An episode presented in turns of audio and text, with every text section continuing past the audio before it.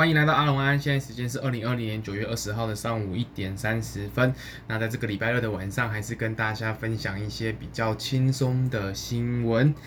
好，首先呢是《魔物猎人 Rise》发表，那系列会是一个全新的全新的系列，并且会是由 Switch 独占。那呃，其实因为在昨天跟前天，主要还是比较多的消息集中在 PS 五上面，所以说这一则消息稍微声势没有这么的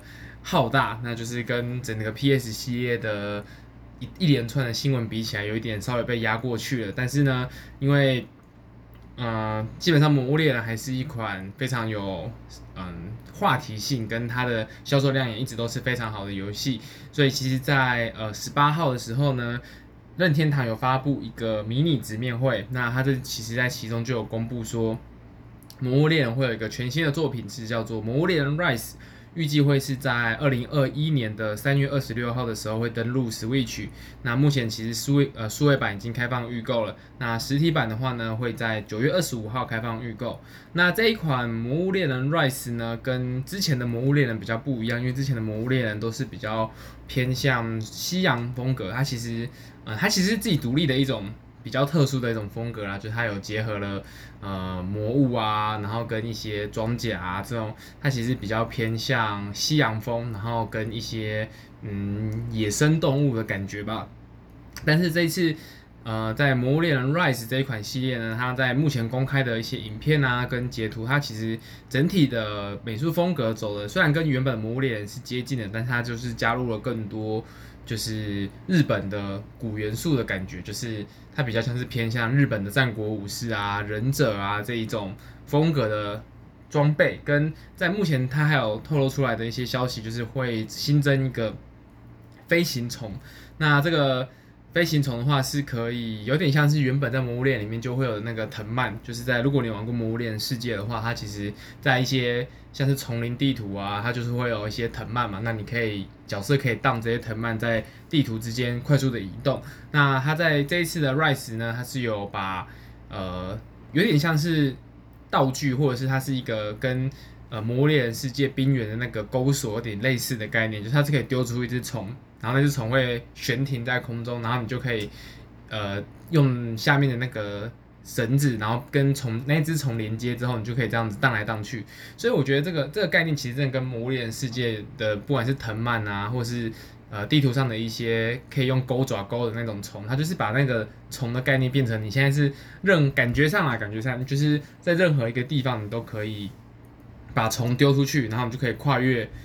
呃，悬崖啊，或者是呃，在空中做一些特殊的动作。那看到影片的时候，其实我还要想到另外一件事情，就是在之前《魔物猎人》的 3DS 跟 Switch 版本的 XS 上面呢，它是有风呃狩猎风格可以切换，就是你同一把，譬如说你是拿片手剑这种武器好了，你可以依照你的不同的战斗风格，就会有一些特殊的动作。那在之前有一个比较特殊的战斗风格是叫做空战风格，那。呃，空战风格它其实就是你在使用一些比较轻的呃轻武器类型的东西的时候，你可以在魔物猎人上翻滚。就是如果你玩过魔物猎人的话，你会知道双刀啊或是大锤，它在遇到下坡的时候，你可以用下坡去跳到魔物身上，然后会做出一个旋转的动作。那这个这一招空战。空战攻击其实是伤害很高的。那你像是如果你是拿双刀或是锤子的话，你可以从魔物的头滚到脚，那就可以打出非常漂亮的伤害。所以看到就是有这个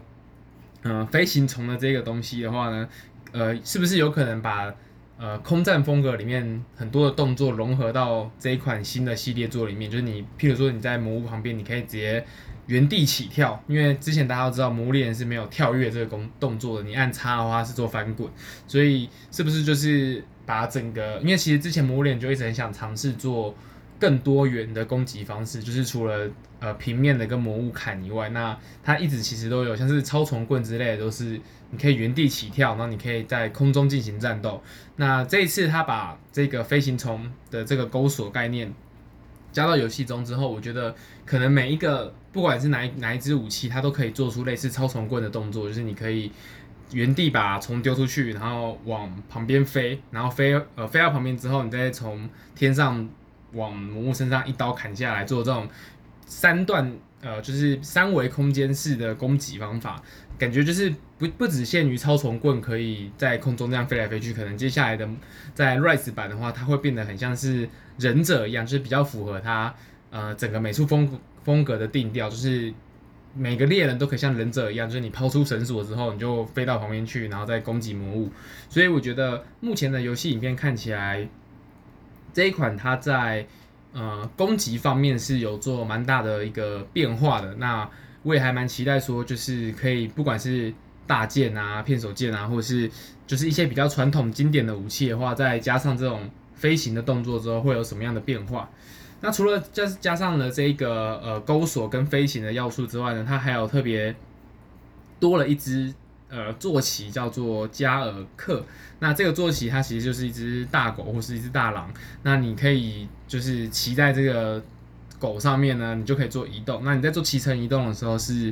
不会消耗你的耐力耐力值的，那并且你可以在骑乘的时候可以用一些喝水啊或是吃肉之类的动作。其实我觉得个人感觉比较像是在魔物猎人世界里面，就是你也可以用那个笛子叫出那个，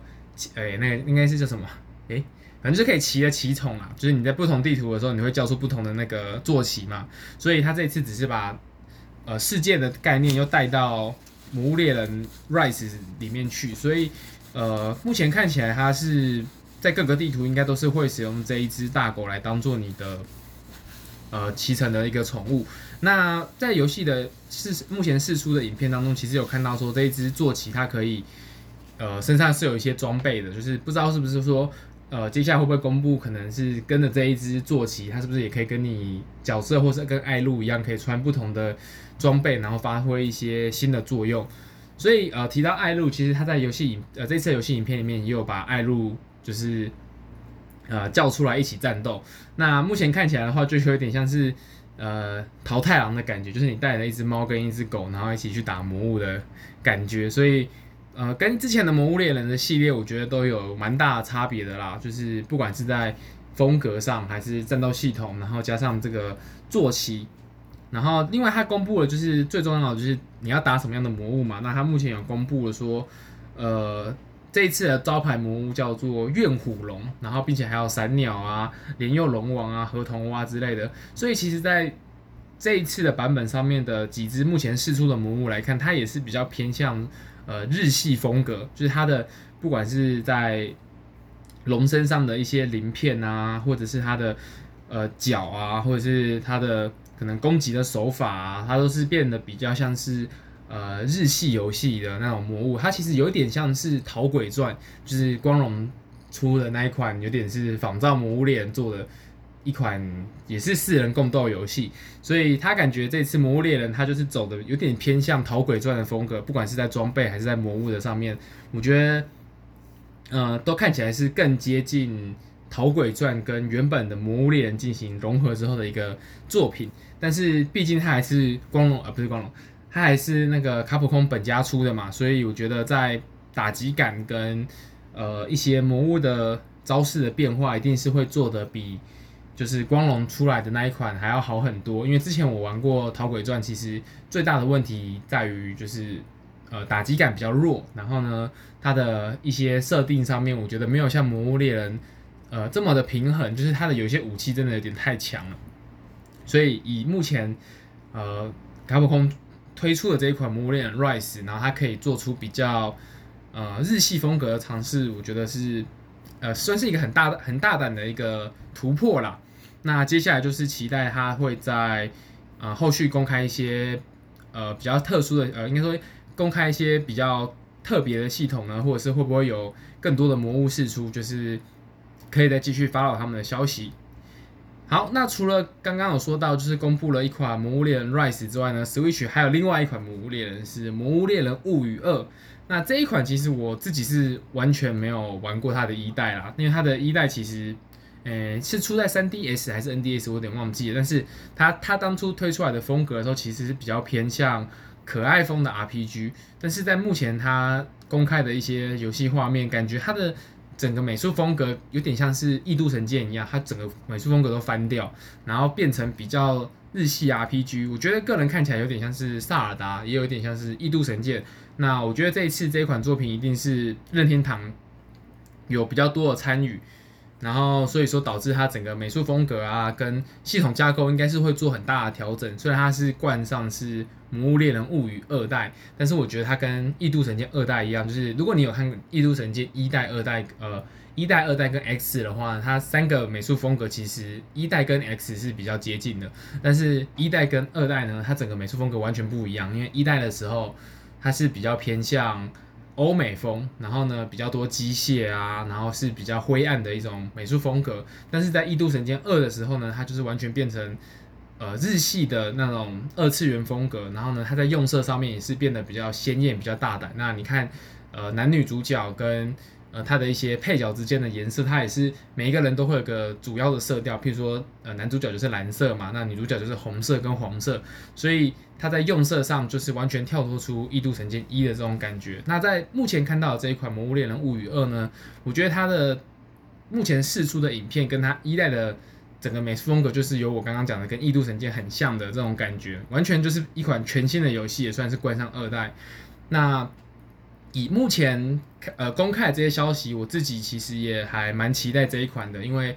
之前在看到就是《魔物猎人物语》一代的时候呢，我就觉得它的那个 RPG 的玩法其实蛮有趣的，因为之前的《魔物猎》都是比较硬，然后比较 hardcore 的动作游戏，但是还是有一批呃玩家是喜欢它的美术风格，但是又不想要玩这么硬派的游戏，那你就是可以选择呃比较不同的类型。那如果你等接下来的《魔物猎人物语二代》出现了，呃，应该说推出之后呢，我觉得就是可以尝试看看，它应该就可以拉到一批新的玩家，是比较喜欢 RPG，那或者是比较喜欢这种，呃，跟魔物之间不是对抗而是合作的这种关系的玩家。接下来的《魔物猎人物语二》呢，它预计是会在二零二一年的时候开卖，那目前是有确定说。目前公开的这两款，不管是《魔物猎人 Rise》或是《魔物猎人物语》这两款，是在接下来推出的时候呢，都会呃有一些联动的要素，可能譬如说你两款都买，就可以在互相的游戏里面取得一些特殊的装备，或是有一些特殊的加成。对，好，那接着呢是呃关于 Xbox 的一款新闻，那这款新闻其实是呃也不是这款新闻啊，就是这则新闻呢是指 Xbox Series X。跟 Series S 这两款呢，它在呃 Xbox 的官方的频道里面，它有推出了一个，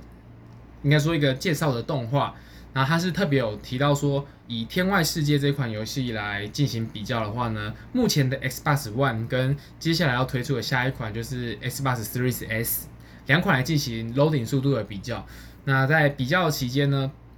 他们会去就是把游戏从完全没有启动，然后开始启动到载入到可以游玩为止。那在影片里面有可以看得出来，呃，目前在 Xbox Series S 就是它的下一代主机呢，大约花了十几秒、十一秒、十二秒左右，它就是把游戏场景都 load 完了，然后你就是可以开始游玩。但是在目前的 Xbox One 呢，它就是花了大约将近一分钟左右的时间，才能把所有的东西都 load 好，然后到可以游玩的状态。所以也可以。呃，看得出来说，在接下来的次世代主机，两家其实都特别强调说，他们在 loading 速度上是有比较大的提升的。那以目前看起来效能最弱、loading 速度最慢的这个 Xbox Series S 的话呢，它在 loading 速度上都至少比原版我们目前的这个世代的主机呢，都还要快了四五倍以上。那以目前公开的一些数据来看的话，我觉得 loading 速度最慢的就是。呃，是我们现在这个时代的主机嘛？那快一点点的呢，就是呃 Xbox One S。那快光是快一点点的这个系的这个阶级呢，它其实就已经比现在快了四五倍。那接下来呃 PS 五跟 Series X 这两款，它到底会有带来多大的 loading 速度的提升呢？我觉得。可能真的会跟他们宣传的时候的介绍一样，就是说，哦，我们已经把 loading 画面这件事情已经干掉了，就是以后再也不会有所谓的 loading 画面，你一个场景跟一个场景之间几乎都是无缝进行切换的。那在原本的，就是呃前几前几个月的 PS 五的发表会的时候呢，那个拉杰克跟克拉克这一款游戏推出的时候，它其实中间有一个场景让我印象很深刻，就是主角可以。在很多个不同的美术风格的场景之间做穿越，就是它会开启一个有点像是虫洞或是任意门的那种呃一个光圈，然后你跳过去之后，主角就会到了一个完全不一样的美术风格。那它中间切换了四五次不同的美术风格，那这这一点其实让我蛮惊讶，是说因为之前呃如果你有一些游戏开发的经验，或者是你稍微了解游戏的架构的话，你会知道其实电脑跟游戏主机它在载入游戏场景场景的时候，它是会吃记忆体，以及包含显示卡的 DRAM，就是它会把一些需要的物件都载入到它的记忆体里面。所以在载入的时候，就是会要从硬碟里面把资料拉出来，拉到记忆体，然后再由 CPU 去进行处理。那这个过程就是涉及到了呃硬碟跟记忆体跟 CPU，所以它其实都会有一直，就你只要过一些比较大的场景，就会 low。你的 loading 时间就相对应的会更长。那如果你这个场景是有一些重复的物件的话，它就不用重新从硬碟开始，它可能就从记忆体里面把资料拉出来就好。所以，如果你的场景之间是呃相似度比较高的，譬如说你是在沙漠里面，那你可能从沙漠到一个沙漠洞窟，那这个这两个场景之间就有沙子，至少沙子跟岩石就是共用的嘛，所以它就不需要把沙子跟岩石重新 loading。那它就可以做比较快的读取，但是如果你今天从沙漠然后传送到，譬如说现代都市，那现代都市里面几乎没有一个东西跟没有一种颜色是跟沙漠是共同的，因为你现在都市它其实就是高楼大厦，然后用的颜色就是会比较灰色、比较黑色，所以没有几乎是没有材质跟物件是可以跟沙漠这个地形共通的，那它就会需要从硬点里面把所有的城市的物件都全部捞出来，那这个时间相对于。相对于从沙漠到沙漠洞窟这种就会 load 比较久。那在呃之前推出的拉杰克跟克拉克的那一个演示影片呢，它中间我记得好像切换了丛林跟一些外太空，所以它可以切换这么多个场景，然后中间都不用进行 loading。那只有几种可能嘛，第一个它 loading 速度真的是非常非常的快，快到说从硬碟拉资料都快到已经呃几乎是没有。不需要读取，所以它就可以一直把下一个场景都搂进来。那另外一种是，譬如说它的记忆体超级无敌大。那以目前公开的资料来看，它其实用的方法不是把记忆体撑到非常大，然后把所有东西都先搂好，而是它是从硬碟的部分去进行着手。那可能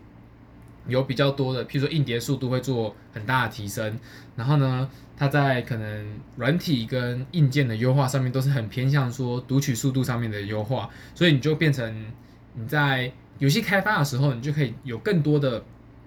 创意去进行，因为我们之前可能在做游戏开发的时候，很多的创意不是我们没有想到，而是说这个这个创意需要更大的硬体效能去支撑，那或者是说你需要 load 很多不同的物件。那在之前的 PS 四时期的时候，它可能没有办法这样做，最大的原因就是不是我们做不到，而是 PS 四做不到。那在目前看起来，至少在 loading 场景这件事情已经。有一个比较完美的解法。那接下来，不管是你玩旧游戏，你的下一个场景的地图跟下一个章节的 loading 速度一定会加快非常多。那在呃无缝接轨的地图呢，就是它其实呃对于整个游戏开发跟呃未来可以做出来的游戏类型，我觉得是有一个很大的突破啦。虽然可能在目前嗯、公开的消息其实比较。没有太多的琢磨于这一点，但是我觉得以目前 S 八十它推出的这一一小段短短的影片，我觉得就有很多呃不同的想象空间。对，好，那接下来还有下一则新闻呢，是需求量太大，就是 PS 五的需求量太大呢，亚马逊有特别发出一个呃邮件，是提醒说，目前买 PS 五的买家呢，你的发货有可能会延迟。好，那这则新闻其实是比较针对于美国市场的，就是。因为呃，在九月十八号的时候，其实就是有很多消息说，呃，以台湾这边来讲，就是你第一天，你第一秒那个一打开，它就直接没货了。那在美国其实也有类似的情况，不管你是从呃那个 Walmart 啊，然后或是 Target 啊，或者 Amazon 啊这种，不管是从哪一家网站啊，但是他们的预购数量其实。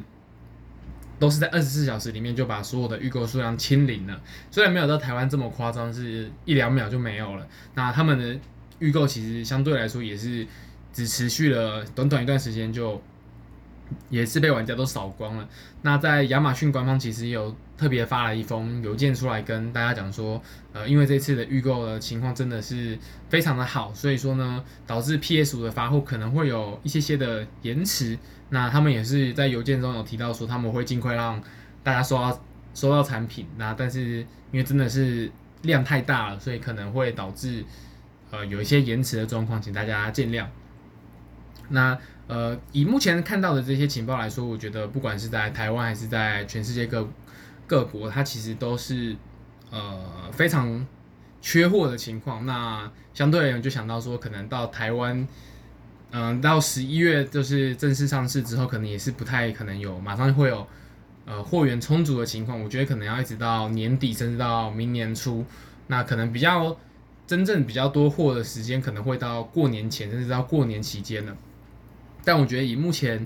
呃，美国接下来下半年的周期，譬如说，呃，十月份有万圣节嘛，然后到十一月份，十一月份有黑色星期五，十二月份有圣诞节，那都是连三个月份都有大节日。那以这种美国、美国或是欧美国家的这种大节日的情况，相对而言，缺货的情况一定会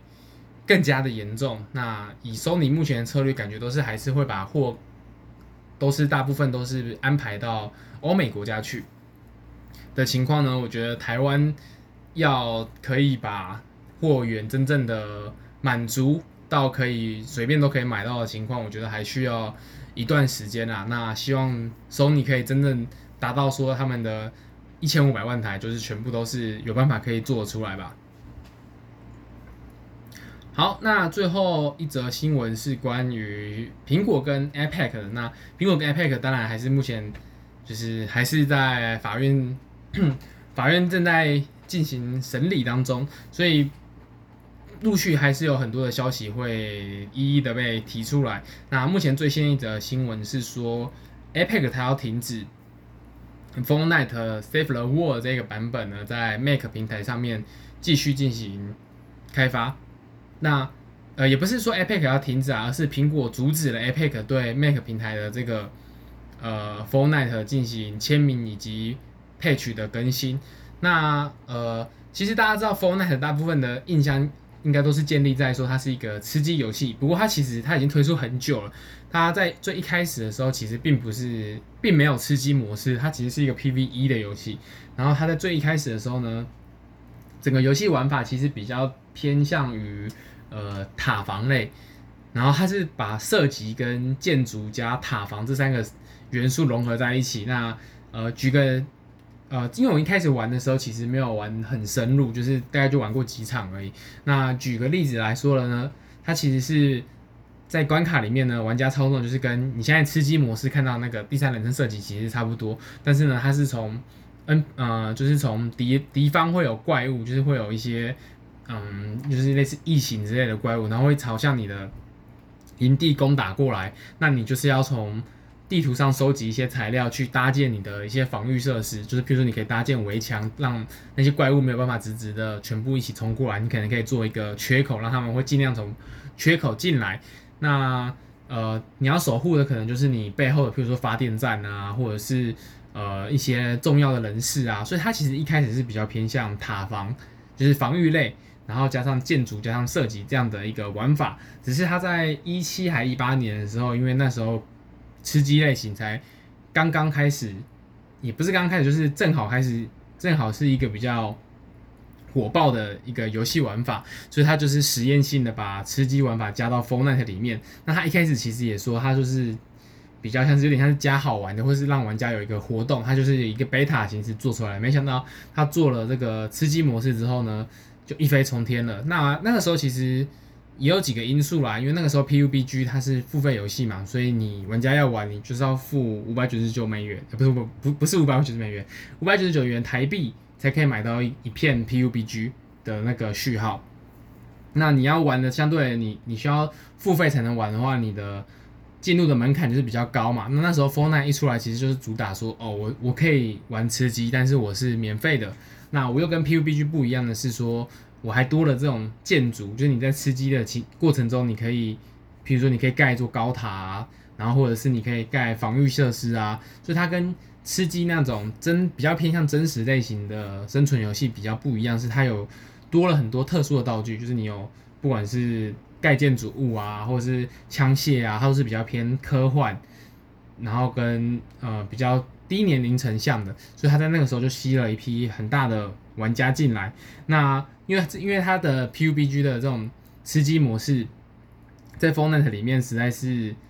做得太好了，所以导致于说后来大家的。印象都是建立在 f o r n i t 它就是一个跟 PUBG 很像的一个吃鸡游戏。不过其实并不是啊，它其实是一直都有一个 PVE 的模式，只是